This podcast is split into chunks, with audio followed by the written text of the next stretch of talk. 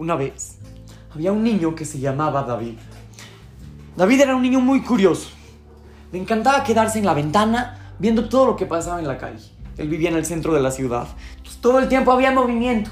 De repente veía como iba la señora paseando a su perro y decía, ah, seguramente ese perro lo compró ahí. Era muy curioso. Le interesaba todo lo que pasaba. Un día, este niño estaba como de costumbre, asomado en la ventana, viendo todo lo que pasaba, y encontró que en la calle había un espectáculo muy raro. Estaban reunidos todos sus vecinos y estaban aventando piedras. Si llegaba un señor, uno de sus vecinos, agarraba una piedra, corría ¡ah! y aventaba la piedra. Lejísimos. Y luego eh, se ponía muy triste y se iba. Luego llegaba otro de sus vecinos, agarraba otra piedra, igual corría. ¡pa! aventaba la piedra durísimo, volaba y otra vez se ponía triste y se iba. Este David no entendía qué, qué está pasando fuera de mi casa. Los vecinos aventando piedras, esto, ¿eh? Decidió salir a ver qué, qué plan, qué, qué pasa. Salió a la calle y le preguntó a uno de ellos, le dijo, a ver, ¿me puedes explicar qué está pasando?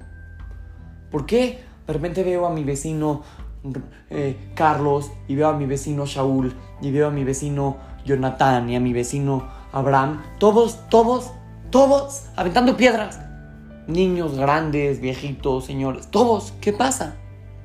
Entonces, este David, antes de recibir una explicación, decidió él mismo aventar una piedra. Así. ¿Por qué no? Si todos lo hacen, seguramente es por algo. Entonces le dijo a uno de ellos, a ver, es mi turno. Sí, sí, esperen, es el turno de David. Llegó David, agarró una piedra, corrió, aventó la piedra durísimo. Y en eso la piedra voló, voló, voló y cayó.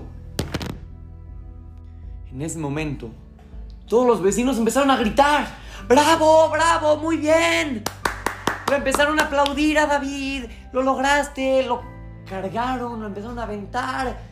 Llenos de júbilo, regocijo y felicidad. Y coreaban su nombre.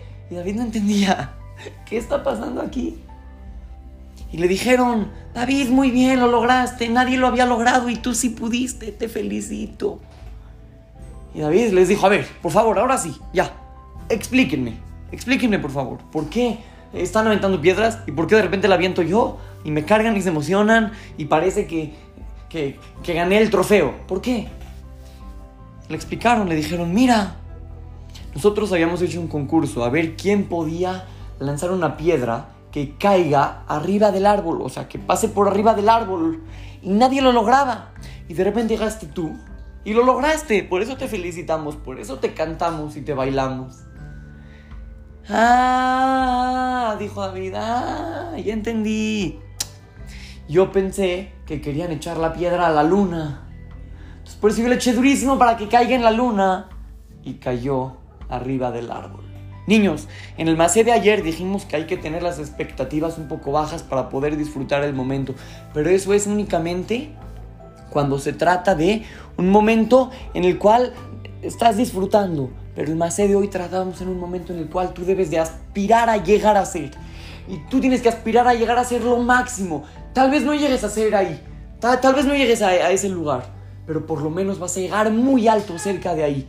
Si tú intentas tirar la piedra en la luna, a lo mejor no va a caer en la luna, pero va a caer arriba del árbol. Si tú intentas en el árbol, ni siquiera va a llegar ahí. Tenemos que tener expectativas altísimas, obviamente realistas, pero muy altas, sabiendo que tenemos que seguir una línea con ese objetivo para llegar a ser personas muy grandes cumpliendo la voluntad de nuestro creador, de Hashem. Él espera que cumplamos mis votos, que estudiemos Torah, que seamos buenas personas, que mejoremos nuestras cualidades. Tenemos que fijarnos un gran objetivo, muy ambicioso, y trazar nuestra línea, trazar nuestro camino para llegar a él. Así es que lo saluda su querido amigo Shimon Romano para Torah to Go Kids, Talmud Torah, Monte Sinaí.